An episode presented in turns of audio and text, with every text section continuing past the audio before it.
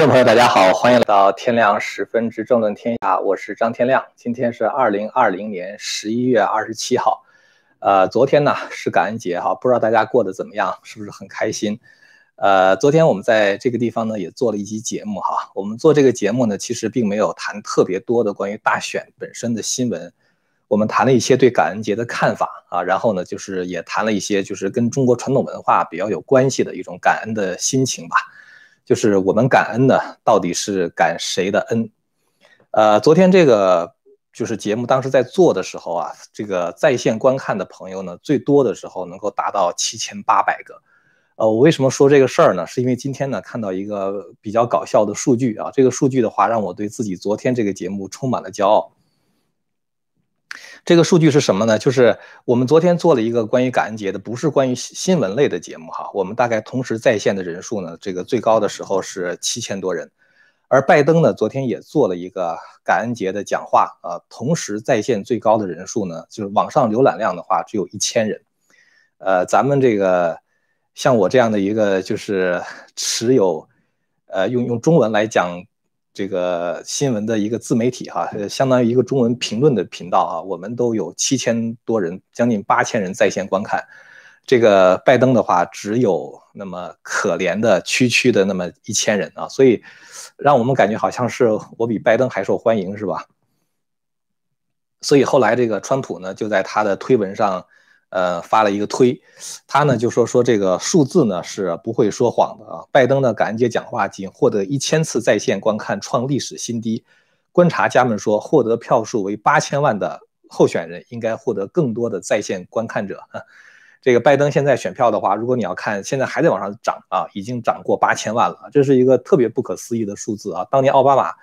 被这个左派塑造为像一个神一样的人，他也大概也就只不过得了六千多万票啊，拜登比他得的还多。嗯，今天呢，这个法院呢，就是这个宾州的官司呢，有一个比较重要的进展啊，呃，需要跟大家更新一下。呃，我们这个频道啊，大家知道，我们这并不是一个就是新闻频道，它是一个评论的频道。所以呢，每天我要看大量的新闻呢，就是现在的新闻呢，可以说是铺天盖地啊，就是各种各样的消息都在涌进来。我呢，尽量把这些新闻中最精华的部分能够提取出来啊，然后的话呢，就是给大家，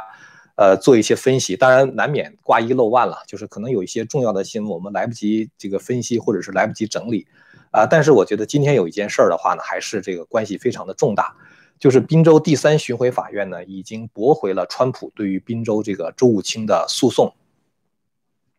呃，这个事情呢，在这个美国主要的这些下流媒体上，就是也是报道的很多哈。呃，这些下流媒体呢，就是说说认为这次这个第三巡回法院的判决对于川普来说又是一个重大的打击。呃，我倒不是这样看哈，我觉得这个判决下来呢，比不下来要好。呃，否决他呢，其实并不是一件坏事儿，因为什么呢？因为到这一步为止，川普就等于已经走完了在宾州。联邦法院中上诉的最后一级，下一步的话就可以到最高法院了。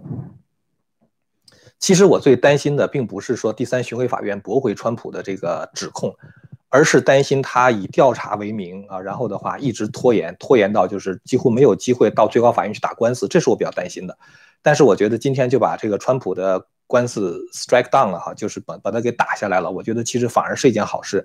川普这个法律团队的这个他的顾问就是那个那个那个 Jenna 啊，那个 Jenna Alice，他呢就发了一个推文啊，他说这个我们马上就要上诉到最高法院了。呃，其实呢，那个法官他写的那个判决书啊，就是非常具有误导性。呃，判决书里边说呢，川普尽管做了很多，川普的团队吧，啊，尽管做了很多的 charge 啊，charge 的话就指控。他说这个 charge 的话呢，其实是应该分成两部分啊，一部分是 allegation 啊，allegation 的话就是指称啊，就是我声明什么什么什么之类的。第二步的话呢，就是需要有能够去证明你这些声明的相关的这个证据啊，就是 allegation 和 proof 加在一起的话呢，可以。成为一个 charge 啊，可以成为一个指控。他说，但是呢，我们在川普的这个案卷中呢，两个都没看到啊，就是既没有 allegation 也没有 proof 啊，就既没有指称也没有证据。这种说法的话是非常不负责任的，因为所谓指称的话，就是我说有什么什么什么事儿，这个我不需要提出证据。那川普他肯定是有很多的他的 claim 啊，就是说他的这个声明后面的话呢，至于说有没有证据，这个法官，我觉得他这个判决是特别的荒谬的。他一方面说没有证据，另外一方面的话，他根本就没有给川普团队任何一点点的时间去展示那些证据。所以呢，他这种判决的话，完全是一种意识形态式的声明。当然，就是那些主要的下流媒体看到这时候的话，就觉得特别高兴。但是，其实我觉得这真的是一件很好的事情。当川普走到这一步的时候，他马上可以申请。最高法院，也就是管理这个第三巡回法庭的那个最高法院的相应的那个大法官，就是 Alito，可以要他要要求他干什么事儿呢？就是取消禁令啊，就是因为你不走完下级法律程序的话，你是不能上诉到最高法院的嘛，是吧？所以这样的话，他这个时候就可以要求 Alito 把这个诉状的话呢，提交到最高法院去。所以呢，这就是为什么我们今天在。起这个新闻的，就是今天评论的这个标题的时候，我们说最高法院的决战呢已经拉开了帷幕。所以宾州的话呢，这个案子将成为最高法院处理的第一个关于川普就是选举舞弊这个这种指控的这个案件啊，就是宾州这个案子。而宾州的话呢，它的这种 evidence 啊，各种各样的证据的话，可以用 overwhelming 来呃 overwhelming 来形容啊，就是它是这个压倒性啊，非常非常多的证据。这个 Jenna Ellis 呢，今天他在推文中呢还提到一点，他说我们非常感谢我们昨天能够有机会在立法者面前呈现我们的证据啊，他用的是 legislator，实际上他讲的就是在这个周二的时候啊，应该是周三的时候吧，就是在这个宾州的一个听证会，这个听证会呢就是由这个宾州的参议员 Doug Mastriano 啊就是主持的啊，就是我们两天之前做那个节目，那个听证会其实是非常非常有利的啊，就是。我说这个力是力量的力哈，就是它是非常 strong 的这个 case。这个 Mastriano 呢，因为做了这件事儿啊，就是组织了这样的一个听证会，引起了这个推特的不满。推特在当天下午的时候就把 Mastriano 的账号就给封锁了啊，把他整个那个账号就 suspended 啊，这是一种非常流氓的做法。人家揭露了这个大选舞弊的时候，呃，现在已经是不像以前还给你贴一标签哈，说他这个。呃，声明是有争议的，连这个都没有，不贴标签儿，直接就把你的账号就给关了。呃，川普就发推文，就是说说推的做这个事儿，简直就跟那个共产党国家是一样的。呃，这个 Masterano 呢，这两天也没有闲着哈，他做这个事情，我们一会儿再讲。呃，那么我想先讲一下这个宾州在发生了这个听证会之后，下一步会发生什么。今天中午的时候呢，我听了肖明对这个宾州的众议员。这个不是联邦级的哈，就是州的众议员，这人的名字叫做 Frank Ryan 啊，他的采访，当然他的采访是英文的哈。这个，呃，肖明呢，他除了有这个肖明看世界这个中文的这个自媒体频道之外呢，还有一个英文的频道叫 Zooming In with Simon Gao 啊，就大家可以去去看一下。就是如果你就是想看原文的话，这里边有一些非常重要的信息啊，就是这个采访想跟大家更新一下。这个 Ryan 的话呢，他就提到，就是现在呢，这个川普在宾州有几个几条路可以走啊。一条路的话呢，就是现在宾州的最高法院，呃，紧急叫停了宾州对于这个选举结果的认证啊。就是宾州的州务卿和州长的话，他要认证嘛，完了之后由宾州的这个立法者又选出这个二十个选举人来啊。但是呢，宾州的最高法院紧急叫停了这一步啊，就是他们说要对川普所提供的证据呢进行听证啊。这个事情啊。这个 Frank Ryan 呢，他说我不抱什么希望啊，就是最高法院，这个最高法院不是联邦的最高法院啊，是宾州的最高法院。说宾州最高法院能够做一个对川普有利的判决，这一点我不抱什么希望。他给了一个，他讲了一个事儿啊，这个事情的话呢，其实以前我们曾经说过，宾州啊，他的这个最高法院呢，曾经做过一个决定啊，就是因为这个疫情的影响，他们就是以这个疫情为借口，说呢。可以把邮寄选票到达寄达的时间，从选举日那天开始再往后推三天。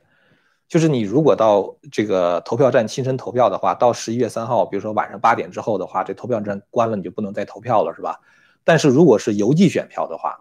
这个一直到十一月六号之前到达的选邮寄选票的话都算数。这个是宾州最高法院的一个决定。而这个决定的话，它是违宪的，它不是违反联邦的宪法，它违反宾州自己的那个选举法。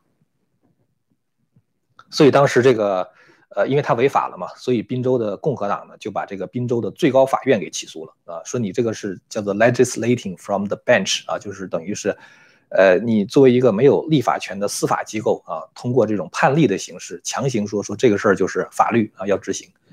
然后呢就把这个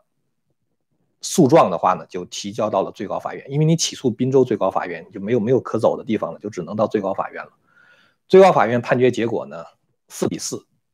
这个判决大概是在十月二十号的时候出来的，因为那个时候呢，这个我们知道最高法院的大法官就是之前的那个叫 RBG 的那个人哈，就是。Ruth Bader Ginsburg 哈，这个他那时候他已经死了，死了之后的话呢，新的大法官就是这个 ACB 哈，Amy Coney Barrett 还没有上任。那个时候最高法院是八个大法官啊，最后的话表决的结果是四比四，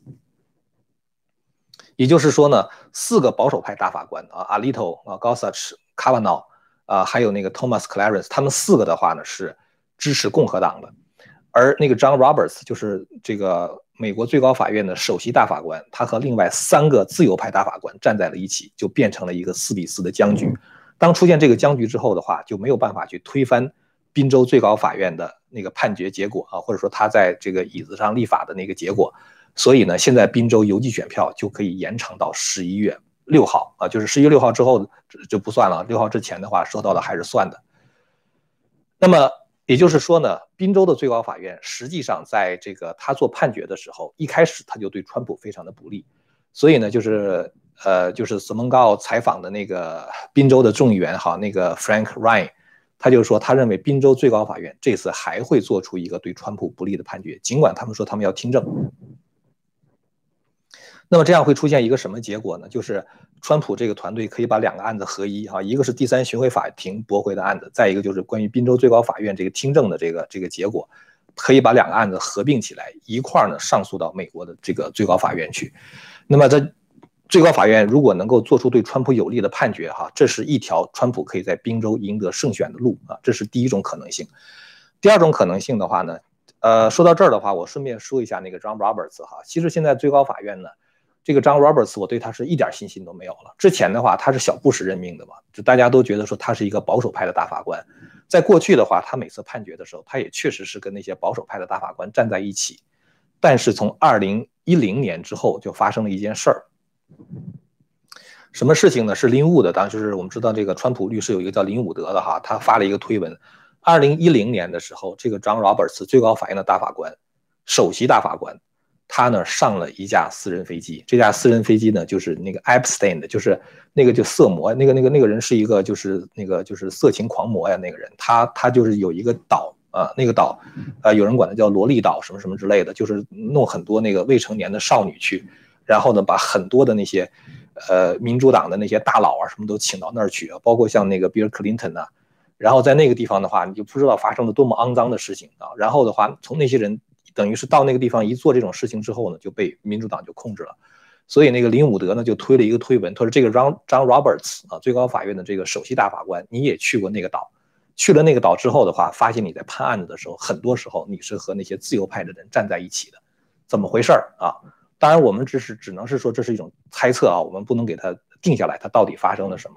但是现在他在判案子的时候，确实很多时候是和那些自由派的大法官站在一起。所以最高法院的话，现在保守派的这个票的话，真正的保守派的票真的就只有五票，不像很多媒体说的是六比三哈，就是六个保守派，三个自由派。现在其实是五比四啊，现在其实是五比四。前两天发生一个事儿嘛，就是这个呃感恩节的时候，纽约州的州长 Como，他呢就下令说感恩节的时候教堂关闭啊，不许祈祷。然后的话，这个案子就打到最高法院，最高法院的话也是五比四。否决了这个 Como 的决定，就是因为那五个保守派的大法官，他们说这是属于宪法修正案赋予的人的信仰自由啊，它是最重要的权利，不能剥夺啊，你不能让人不去不去教堂。这样的话，把这个案子打下来了。就在这个案子中，明显违反宪法修第一修正案的这个案子中，这个张 Roberts 还是跟那些自由派的大法官站在了一起。呃，但是不管怎么样吧，最高法院毕竟还是有五个非常 solid 啊，就是这个坚定的保守派的大法官，所以。一旦上诉到最高法院之后的话，他要听证，他要看各种各样的证据。我觉得川普的赢面是非常大的。啊，在宾州这个问题上，川普的赢面是很大的。啊，这个呢是川普可能赢得宾州的第一条路。第二条路的话呢，其实就是这个宾州的参众两院，如果他们认为这个选举已经被污染了啊，就是把那些呃正常的票和那些就是呃非法的票混在一块儿挑也挑不出来了。他们可以下令对这个选举的话呢，就是认为它就是呃不完整啊，不完整的话那就是重选。呃，曾经有人问过我一个问题，说最高法院有没有可能下令让宾州重新进行总统的选举？我每次都回答不可能，因为选举是州权啊，最高法院它是联邦一级的，它没有权利下达给州命令说你给我把这个大选重新选举一遍，这是不可以的。但是现在有一种可能重选是什么呢？就是宾州自己的立法机构啊，宾州自己的参众两院的议员，如果他们表决要求重选的话，就可以重选。所以这两天那个就是宾州的参议员 Doug Mastriano 的话，在紧急的联络其他别的共和党的这个成员，因为现在在宾州参众两院的话，共和党都是绝对的多数。如果他们都同意宾州这个总统选举重来的话，那么就可以重来。但是呢，现在大概只剩下一天的时间了，就是十一月三十号，因为我们知道今天是十一月二十七号了嘛，二十八号礼拜六，二十九号礼拜天，十一月三十号礼拜一。为什么说三十号是最后一天呢？因为按照宾州的法律，过了十一月三十号之后，所有的参众两院的议员的话就同时辞职没了，就是宾州就没有参众两院了。州这一级啊就没有参众两院了。呃，其实这是宾州当时设计法律的一个重要的漏洞啊，就是到十一月三十号没有这个参众两院之后的话呢，新的参众两院宣誓就职是在一月份，也就是说在未来的。一个月里边，滨州就过到十二月一号的时候，滨州参众两院就是已有的议员要卸任，然后还这个这个新的议员的话还没有上来，呃，所以现在的这个这种情况的话，就是我们看一下十一月三十号的时候有没有可能这个滨州的参众两院达成共识，说我们把总统选举重做一遍，啊，当然这个事情那个成功性可能性有多大哈，我们现在不能猜测，但是当时这个 Frank Ryan 在。接受就是这个斯蒙告采访那个时候，他说他对这个时间觉得实在是太紧啊，他觉得也不大可能啊，也不大可能。呃，所以现在这种情况的话呢，就是滨州的话，现在就是呃最高法院打官司啊，这是这是一种可能，还有一种可能的话呢是这个就是呃重重选啊，这是第二种可能。第三种可能的话就是既不打官司也不重选，就是由滨州的立法者直接指定选举人。这个如果要做的话，也要在十一月三十号这一天做决定，就是，呃，在十月三十号，就是在参众两院趁着他们还在的最后一天，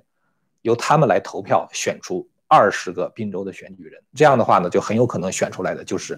这个有利于川普的啊，二十个共和党的这个选举人。这个理由实际上就是这样啊，就是按照美国宪法规定呢，宾州的不是宾州了，就是每一个州呢，它的这个选举人呢是由这个州的立法者选出来的。过去的话，这个立法者他主要是听州长的，听州务卿的啊，说选举结果是怎么样的，他们就认账了。现在他们不认账，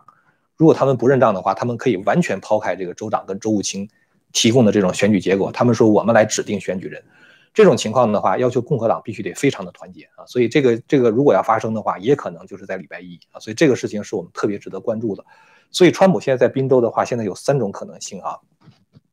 总结一下，第一个就是打官司到最高法院去。第二种可能性的话呢，就是重选啊，这是要在十一月三十号的时候，宾州参众两院必须要做决定的。第三个的话呢，就是也不重选了啊，也不到最高法院，由这个宾州的参众两院他们直接指定这个选举人。呃，所以我觉得礼拜一呢是一个特别值得关注的日子哈，咱们看宾州会发生什么事儿。呃，关于滨州的话呢，咱们就说这么多了哈。滨州这次听证的话，其实是给了这个呃外界一个特别。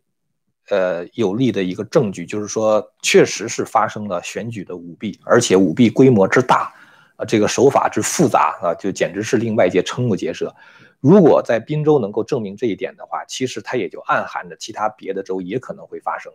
所以现在呢，接下来还有两场听证会，一个是在十二呃月一号的时候，在这个 Michigan 会举行一个听证会。还有一个就是在十一月三十号，也是礼拜一，在这个亚利桑那会举行一个听证会。我相信这两天呢，也会有很多非常重要的证据曝光出来。呃，这两天还就是我们谈过很多哈，就是像什么选举人票，这个就是比如说邮寄选票寄出去什么一百八十万张，然后回来了两百五十万张，就类似于这样的证据的话，我们提供了一些哈。呃，今天呢，这个我又看到一个证据很有意思。我们刚才说的这些都没有提 Dominion 换票的事儿呢，啊，就那个计算机换票的事情，这事儿咱们一会儿再说哈。今天呢，这个看到了一个消息是，川普在2016年竞选的时候，当时呢，他有一个这个数据和战略主管啊，叫做 Matt Brainard 啊，就是叫马特，呃，就是应该实际上实际上是应该是马修哈 Matthew 啊，就是叫布雷纳德。这个人的话呢，他说他已经找到了足够的证据，可以轻易的翻转几个州的结果。他说我们都不需要去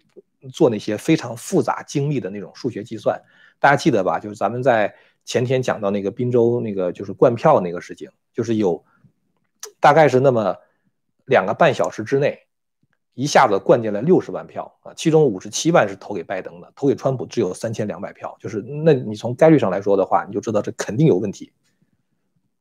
他说：“我们连这个都不用啊，就是我们都不需要这样的数据就可以轻易翻转三个州，哪三个州呢？这三个州的话呢是 Georgia 啊。他说 Georgia 他他找找到了一个什么事儿哈？他呢这个到美国的邮局找到了一个全国地址变更表。”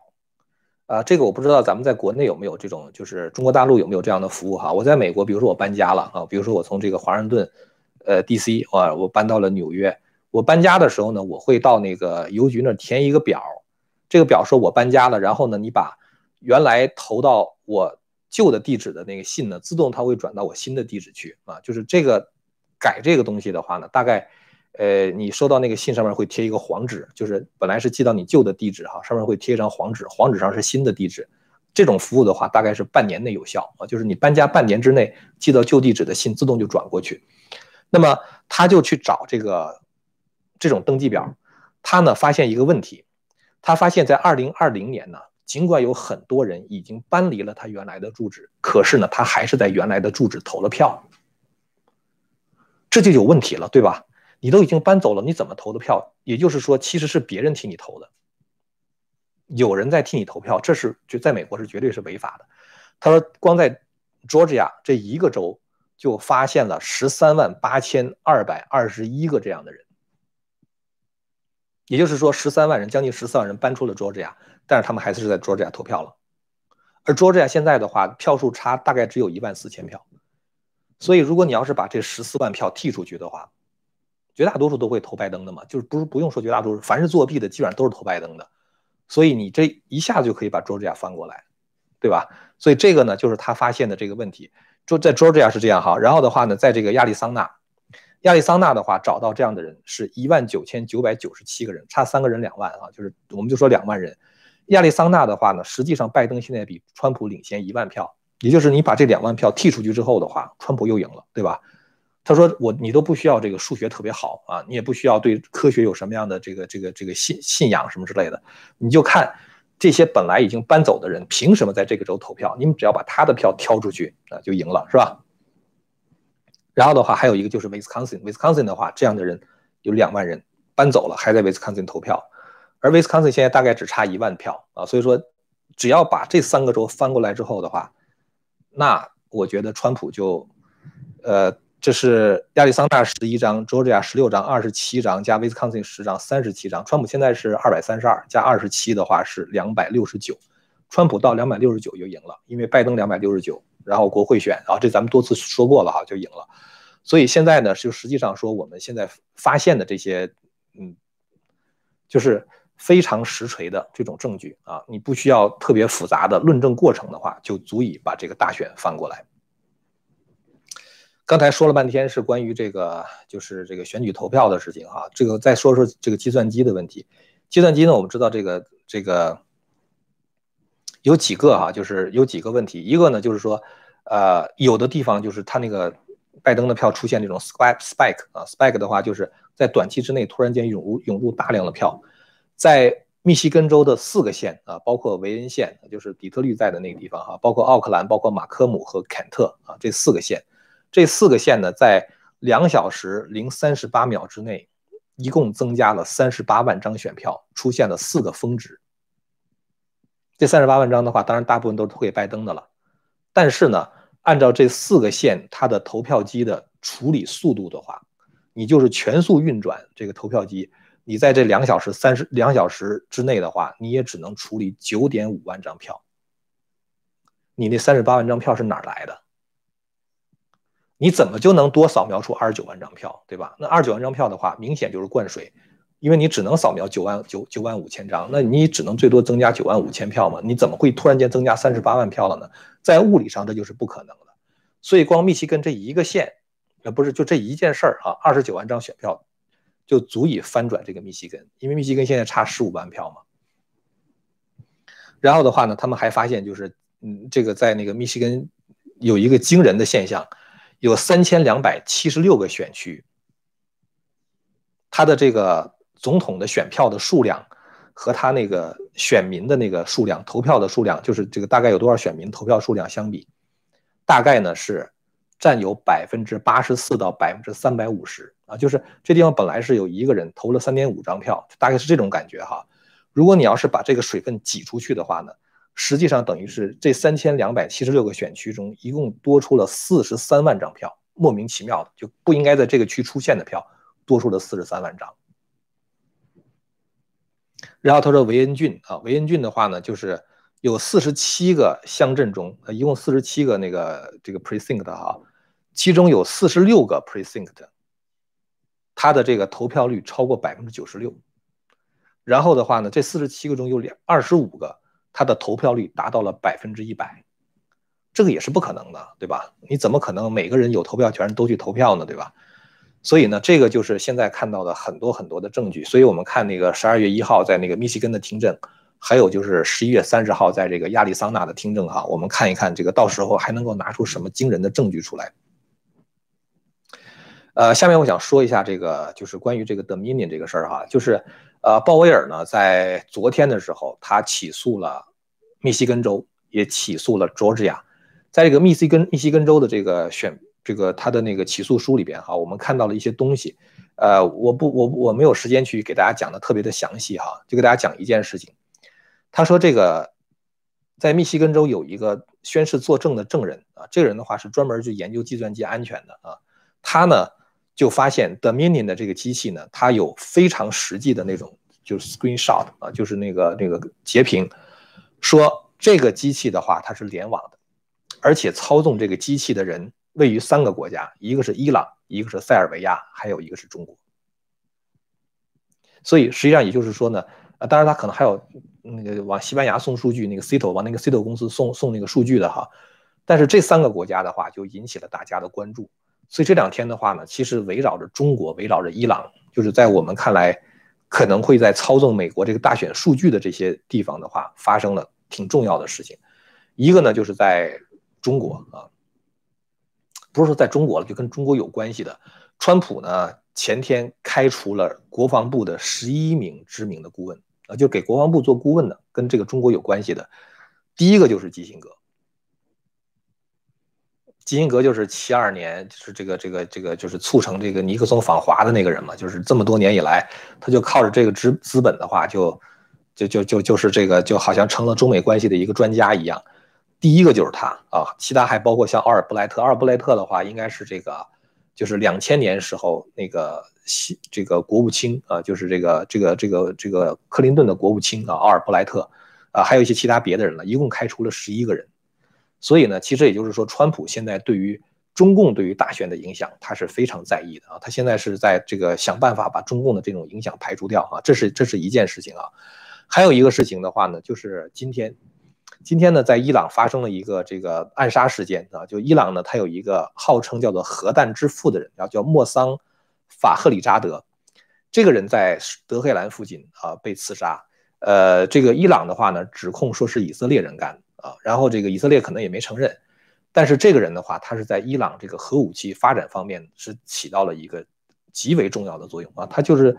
有点像什么核武器之父啊，原子弹之父啊，就是那种感觉，就像中国说两弹元勋叫邓稼先嘛，就那个人就感觉是是那个角色。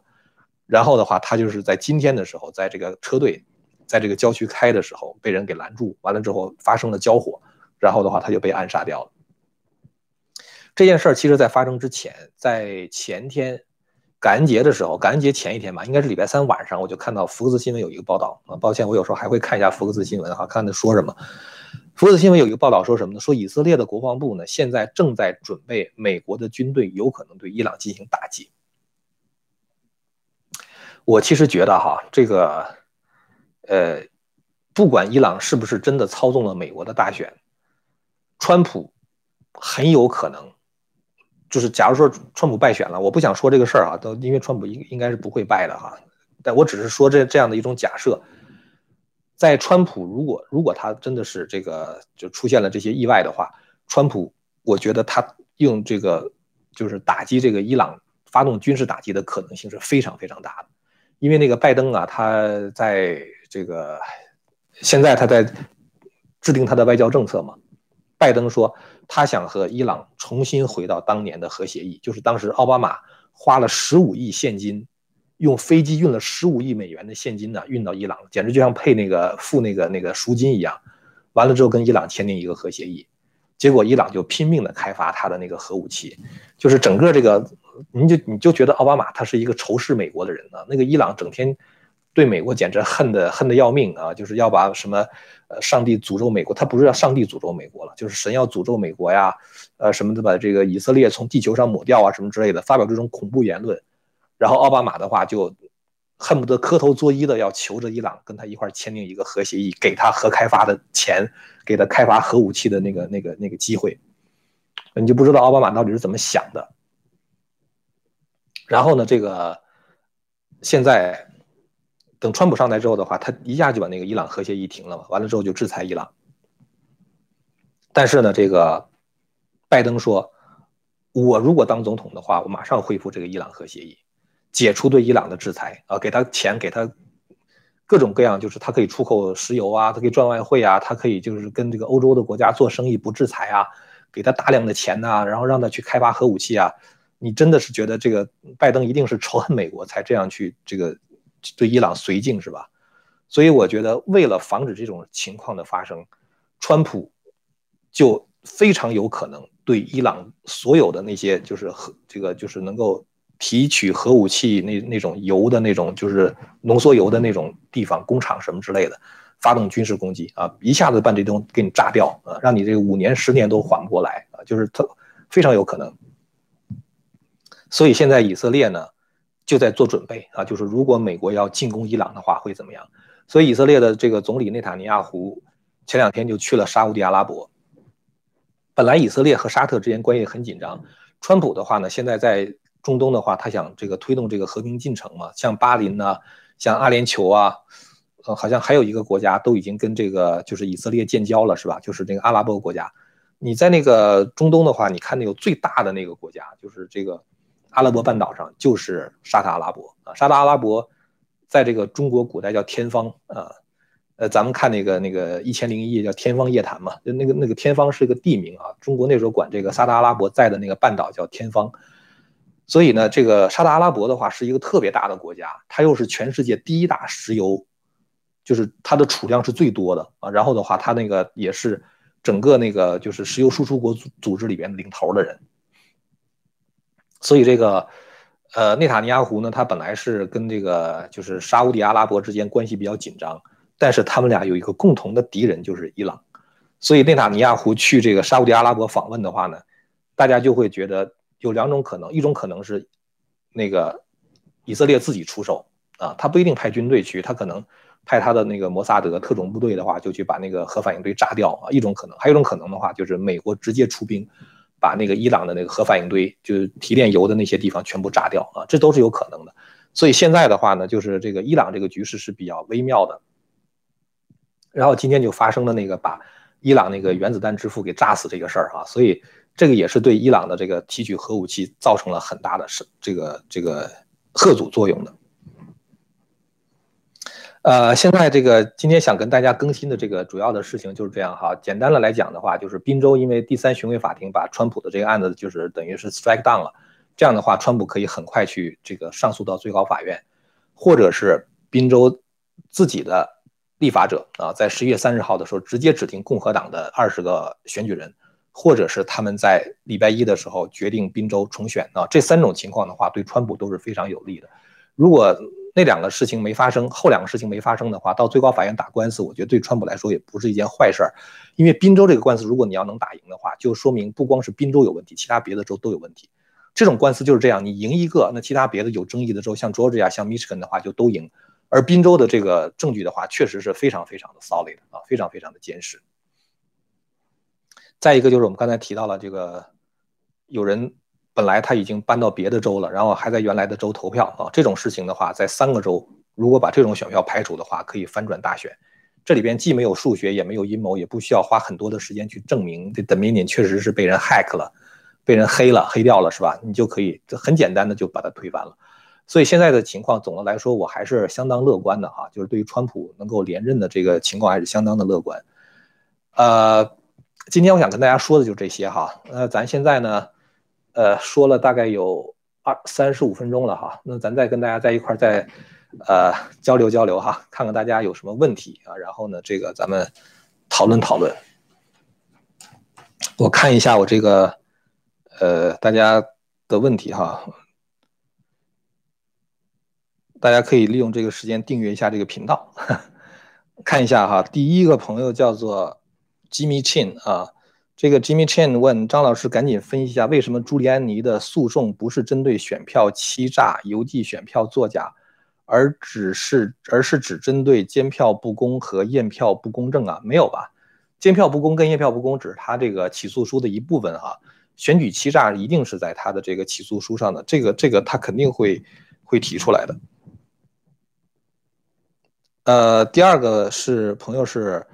问第三巡回法院是阿利托主主政，这么还驳回？那个不是阿利托，阿利托是最高法院大法官，所以第三巡回法院呢，就是驳回川普的那个人叫 Stephanus Bibas，好像是啊，B I B A S，那个人他这个这个呃宾州的那个，我觉得他的整个的立法。这个就是不是立法，就是滨州的那个整个他的那个行政机构和他那个司法机构的话是非常腐败的，因为你一旦当上了那个大法官之后呢，你就是终身制了啊，你就不用再再再在这个呃考虑你判案子对你的职业生涯会有什么样的影响，呃，慢慢慢慢的话，就是他很容易被腐蚀，就是你在美国哈，你想腐蚀某一个国会议员。如果他不是那种资深的国会议员的话，你要腐蚀他的话，你这个你的成本比较高，因为他两年选一次，啊，他说不定下次就败了，败了之后的话，你投资就白投资了，是吧？但是呢，如果你要是这个腐蚀一个法官的话，他一旦被腐蚀，他就终身被腐蚀啊，因为，嗯，他不，他不需要为自己判的案子负责任，就是你你不管判什么，别人也没有办法把你给搞下去啊，所以你就胡判啊，你就乱判啊，人家没关系。所以这就是为什么这个 John Roberts 啊，就是变得非常可疑啊，因为他从二零一零年之后的话，突然间在很多事情上，他都和那些自由派大法官突然间就变了啊，就跟他们站在一起，不知道中间发生了什么事儿。所以那个第三巡回法院这个 Alito 的话，他其实是现在还没有到最高法院的时候，他是没有意见的啊，他是不表达意见的。呃，只有等到这个真正到最高院的时候的话，他才会出来去审理啊，才会去投票。呃，下面一位朋友 Bruce ZH 啊问张教授会不会这个保守派的法官也被收买了？呃，其实我对 Alito 还是蛮有信心的啊。他不是前两天有一个演讲吗？说即使大炮对着我的窗口啊，我也不会做出违背宪宪法的判决。呃，其他像那个 Thomas Clarence 和那个呃卡瓦瑙，那我觉得都是这个。一定会维护宪法的啊，包括 ACB 啊，包括高萨什，我觉得他一定会维护宪法的。呃，这个我觉得他们被收买的可能性很小。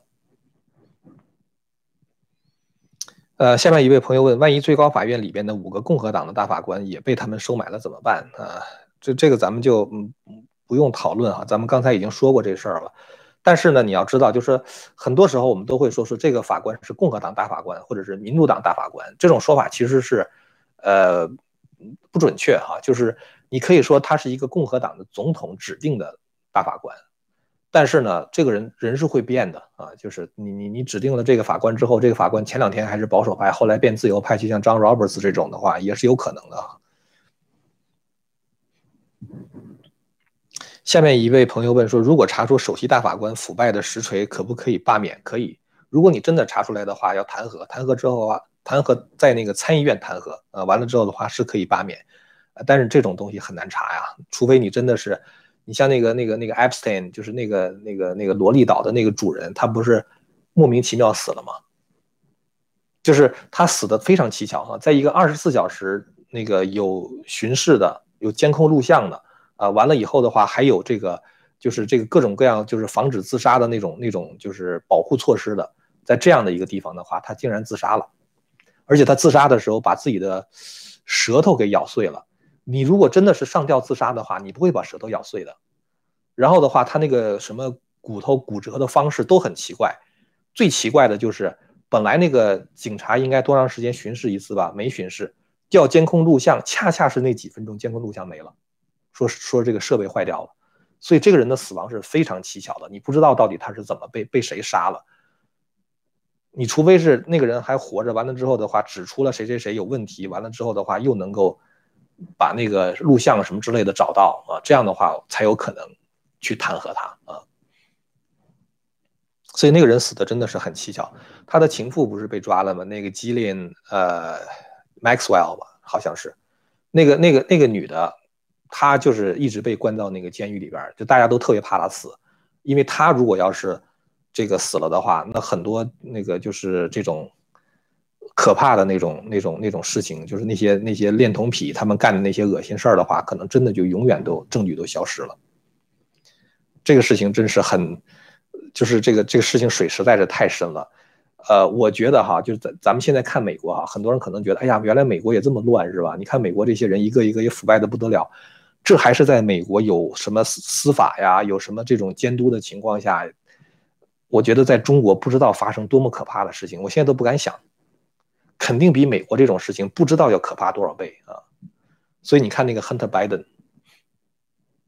他不是个恋童癖嘛，是吧？他性侵那个未成年少女，被他性侵的那个未成年少女就是一个中国女孩，就他自己他那个那个录像里边那硬盘上就是一个中国女孩，所以在中国像这种事情的话，我觉得肯定特别特别的多啊，非常可怕，黑幕非常可怕。呃，下面一位朋友问说。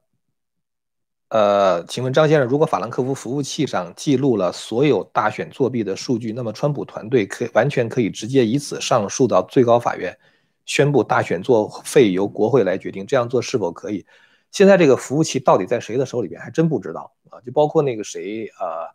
呃呃，你看朱利安尼他们这边不说。我觉得如果真的有这件事儿的话，川普应该知道。然后朱利安尼的话可能会有所暗示，但是现在没有看到朱利安尼说。现在主要说的是那个 Cindy Paul，哦，说到这儿我想起来啊，Cindy Paul 在他的那个推文上，他发了一个推文，他说他现在被邪恶的东西环绕着，我估计他可能很危险。然后的话，要求请求大家吧，就是为他祷告啊。所以，呃，他现在的压力可能是巨大巨大的啊。所以，如果你要是信神的话，可以帮助他祷告哈。那他现他现在是作战，我觉得他那个就是面对的这种压力，可能比朱利安尼还要大啊。呃，所以这个服务器上面这个事儿呢，就是这个服务器到底在哪儿不知道。我看到一种说法，说是美国的空军驻那个法兰克福的基地拿走了。但是这种事情的话，你永远都不知道，除非他公布出来，你永远都不知道这个事情的真假。呃，我还看到一种说法，说现在司法部呢，呃，不想介入。啊，不想调查这个大选舞弊的事情，因为如果你要是现在 FBI 开始大量的去逮捕那些作假的人的话呢，他们就会说川普在搞这个政变啊，然后就会说说这个 FBI 在帮助川普这个搞政变，呃，这样的话呢，可能反而对这个川普的这个形象是不利的。呃，最好的解决方案的话，就是通过最高法院打官司，打赢了以后呢，这个打赢了以后呢，这个。FBI 呢，再开始去抓那些人，所以等于说是川普现在打官司的话，他是一个民事诉讼，啊，就是把那些废票啊、什么那种死人票啊、什么之类的挑出去，是吧？这是一个民事诉讼。然后等到这事儿过去以后，再就是大选结束，川普第二任期的时候，再把那些人抓起来，那个时候再进入刑事诉讼的阶段。啊，有人说川普的策略是这样的，是不是这样的话，我也不知道哈。反正就是只跟大家把这个，呃，观点的话呈现一下。所以法兰克福服务器这个事情的话，咱们就等着吧哈。这个你让我说的话，我现在也没有太多可说的。下面一位朋友说 blue QQQ 哈，我 sorry blue QOO 哈，问，请问开票完票都混在一起，怎么分开违规选票？有的地方是分不开了，我觉得在滨州的话已经很难分开了，所以这时候的话才有可能，他们就是宣布这个选举作废啊，开始一个特殊的选举啊，就是一个 special election 啊，就是呃原来的这个选举全废了，就是重新选总统啊，就是再再再投一次票。呃，有这种可能啊，还有一种可能就是这个，呃，选也不选了啊，就知道你民主党在作弊，我就认为这个川普赢了，所以我就选二十个共和党的这这这个这个这个事儿，如果要发生的话哈，我觉得会特别有意思，因为什么呢？当这种事情发生的时候，那些主要的下流媒体再也掩盖不住了，他们就必须得面对着一个双方辩论的问题，哎，他们怎么滨州突然间就做这么一决定？啊，一解释是这么回事儿，那他们到底是拿了什么证据啊？对吧？大家就开始会对这个事情感兴趣了。这个事情闹得越大，越让这个下流媒体们掩盖不了，最后的话对川普就越有利啊。所以是川普现在他那个这两天出来活动了，呃，礼拜四的时候开了一个记者会，下个礼拜六川普会到 Georgia 又举行大型的户外集会啊。我觉得这次的话肯定会特别嗨啊，去几万人为川普站台啊，我觉得一定会特别嗨。呃，下流媒体我估计不会报啊，但是就靠我们了啊，我们跟别人传吧，私下里传一传吧。呃，下面一位朋友叫做沈丹阳哈，我知道川普赢了，可问题是技术上如何在法庭上证明这些事儿？搬家后仍在原地投票是投给了拜登啊，就是你怎么知道说这些人已经搬了家，然后还在这周投票是投给拜登是吧？也就是说，如何证明是民主党拜登作弊？理论上讲，双方都有可能作弊。张教授怎么看？啊，这个我觉得就可以，如果能够找到签名的话，就可以做签名的核对。呃，如果要是没有签名的话，这个事情确实是很难办啊，确实是很难办。呃，怎么办呢？但至少我觉得，当这种情况发生的时候，你可以说这个州是 contested，呃，就是，呃，我们不知道谁赢了。我们不知道谁赢了之后的话，这十六张选举人票，就比如 Georgia 好，就谁也不给。川普现在他不是要得二百七十张以上的选举人票，而是川普让拜登得到的选举人票不到两百七十张，这就赢了。因为那个时候的话就到国会选了嘛，我们说过多次了哈。所以如果你把比如说 Georgia 这十六张票减下来，宾州的二十张票减下来，那个。拜登就剩两百七了，是吧？然后你再找一个州翻过来，比如说 Nevada 或者是这个 Arizona、Wisconsin，你找一个州翻过来的话，这个 contested 拜登就也不到两百七十张，川普就赢了啊。下面一位朋友问，请问天亮老师，川普对基辛格的开除做法符合行政程序吗？呃，我没有问题啊，因为这种国防部的顾问的话是国防部雇的，国防部的 secretary 就是国防部部长，那是川普任命的，他是。为川普服务的人啊，就是像美国各部的部长，川普可以随时开除任何一个部的部长，他也可以给任何一个部的部长下命令，说你要做什么做什么啊，所以这个完全可以啊，这是没有问题的。下面一位朋友问，请问 CIA 会被川普大换血吗？我觉得等到川普连任之后，我觉得一定会啊。现在这些情报部门的人对川普实在是太太反川普了啊，很多时候川普的东西说被泄露出去，都是情报部门的人干的啊。呃，下面一位朋友问张老师，您怎么看习近平这时给拜登发贺电啊？给拜给拜登发贺电哈？呃，其实我前两天看到一个笑话，蛮有意思的，就是呃，一个朋友呢，他在网上贴了一个文章，他说他不是贴了一贴了一段话，他说他太太经常忧心忡忡的问他啊，说川普会不会赢啊？很焦虑嘛，他就安慰他太太说这川普能赢。然后他太太有时候半夜起来还会问他，哎呀，川普会不会赢啊？他也他也就安慰他。结果后来他有一天告诉他，告诉他太太，他说这个习近平给拜登发贺电了。然后的话，他太太说：“哦，我现在就放心了。”我觉得习近平给拜登发贺电的话，拜登会倒霉的啊。习近平基本上现在，你看他倒霉的样子哈，他在所有的地方干的事儿，什么中美贸易战呐，什么台湾大选呐，什么香港啊，什么什么之类的，基本上习近平干什么事情，什么事情就变成一个衰事儿，是吧？他几乎跟成龙一样，挺谁谁死啊！所以他给拜登发贺电，好事儿哈。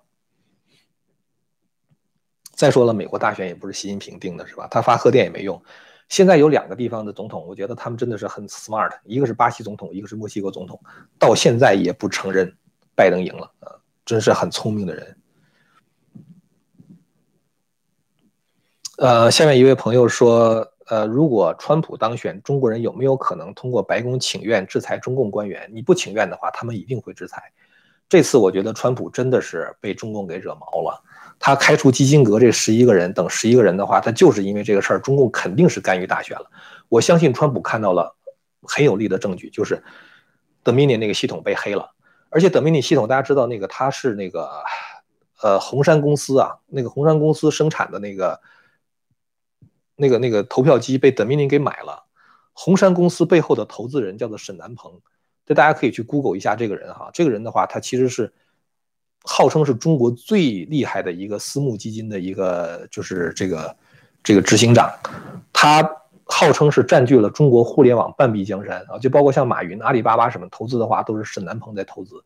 所以这个人他如果没有强大的军方背景，没有中共政府在后面的支持，没有情报部门支持的话，这个沈南鹏干不出这些事儿来。而是他收购的那个红杉公司完了之后的话，给了那个德米尼。所以你想，这 Dominion 里边能没有中共的影子在里边吗？所以川普现在他肯定是看到了很实锤的证据，所以他才开了那个那个那个基辛格那帮人。所以等到川普第二任期的时候，都不用我们请愿。川普第二任期的话，一定会全力灭共的。我觉得大家这这点大家一定对我觉得这这个大家完全可以放心。川普第二任期会全力灭共。这一次的话，我觉得美国的左派。中共包括像什么委内瑞拉呀，像什么伊朗啊，所有的这些邪恶势力，以中共邪教政权为首的，包括美国的这些社会主义激进分子，包括像黑名贵安提法，我曾经跟大家说过吧，中共通过各种各样的渠道绕来绕去，最后给这个黑名贵捐钱，然后再通过黑名贵再把钱打到拜登那儿去。这个中间的话，我觉得是所有这些黑暗势力的联合呃，以中共邪教为首。那么现在的话呢，就川普在。这一次这个大选，川普现在他不是现在遇到这么大的麻烦吗？川普如果顺顺利利的赢了的话，他可能还没有想到暗黑势力是这么抱团儿啊，然后的话搞了这么大的一个阴谋，布局了很长时间。现在我觉得川普已经意识到这个问题了，所以川普第二任期的话，他一定会收拾这些，就是包括中共在内的这些人。所以我觉得到那时候。不用我们请愿，川普自己就干这些事儿了哈，所以一定会做的这些事情。呃，下面一位朋友问说，今天滨州法院听证了吗？这个咱们已经说过了哈。这个下一个事情是鲍威尔的起诉书有很多错别字，这个我倒没注意哈，我没有仔细看。他那个起诉书一百零四页啊，如果你要感兴趣的话，你可以到他那个 defend defending the republic dot org 到那地方自己去下载，自己去看去哈。他那是全文啊，这个一百零四页都在那儿 PDF 文件。呃，下面有一个朋友问：民主党提名的法官就没有一个有良知和支持宪法的大法官？呃，其实啊，就是咱们说这个最高法院，这个是经常是什么五比四什么之类的，他都那都是在那种特别有争议的评这个问题上，他们才这样出现这样一个结果。比如说像同性婚姻呐，或者是像那个。我们刚才说那个那个纽约州长 Como 说这个感恩节不让大家去教堂，就类似于这种事情上呢，他会有这种五比四。但是绝大多数情况下的话，这个法官他的那个投票的结果是差不多的。这就是为什么说这些有的法官在这些像什么同性婚姻这种问题上的话，他是意识形态先行，啊，他是那种关系。下面一位朋友说：“天亮老师，民主党里面有没有爱国主义者？难道发生这么严重的舞弊事情都没有民主党人倒戈发声吗？或者有没有什么方式可以让他们站出来？”民主党啊，我觉得说真正，因为美国的民主党大概是大概占百分之三十四吧，差不多，就是这个民主党还百分之三十还百分之三十四，呃，也可能是百分之三十一，我记不得那个数了，大概是这么一数。共和党呢，大概是百分之二十八，但是现在我觉得在川普期间呢，共和党的这个这个人数会增加。然后剩下的话是中间派，这个民主党里边的话肯定是有肯定是有好人啊，肯定是有好人。但是现在的话，关键问题是主要发生问题的这个地方就是那几个县，就是像什么费城啊、底特律，就就是那几个地方。那几个地方的话，腐败透顶啊，所以是那个几个地方的民主党啊，就是这个这个在在在搞这些事情。呃，其实你昨天那个不是昨天前天听那个呃滨州的听证会，呃那个那个有一个作证的那个人，他不是讲嘛？他说他当时到那个 back room 里面去看，看到六万到七万张没有打开的那个邮寄选票，但是邮寄选票已经点完了。当时跟他一块去的那个人就是民主党啊，他们两个人都做笔记了，所以我觉得是如果真的想听证的话，是可以把那个人找到的。我觉得是可以，是可以那个这个地方是是是是。呃，有有这个可能的啊，站出来是有可能的。下面一位朋友问说：“张教授，我应该向哪个神祷告？那看你信什么了啊？如果你要信基督教呢，你就向耶稣祷告，是吧？你信犹太教的话，向耶和华祷告。呃，看你信哪个神啊？呃，因为其实不管是哪个神，他在普世价值上的话，就在人世间的这种道理上的话，他都是一致的啊。你做了这个坏事的话。那在哪个神看来，你做的都是错的啊？你撒谎骗人，这个这个作弊，呃，这个什么什么这个这个性侵幼女，在哪个神看来的话都是坏的啊。所以我觉得你向哪个神祷告，那就看你信哪个神啊。下面一位朋友问：如果光用地址搬迁来证明投票作假，这样站得住吗？站得住啊！这个人已经不在这个州的话，他是不能在这个州投票的。就像我刚才讲的，你。有凭着这一点的话，你就可以说这个州的投票结果是 contested，是是被争议的，因为你搞不清楚到底谁赢了。其实都不用搞清楚说一定川普赢，你只要搞不清谁赢，这周就废了啊。这样的话，这个只要拜登的票不到两百六十九，呃，不到两百七，这个这个事情就就就翻过来了哈。下面一位朋友说：“能说一下取消二三零条款有什么不好的影响啊？”这就是这个二三零条款，主要就是，呃，那些大的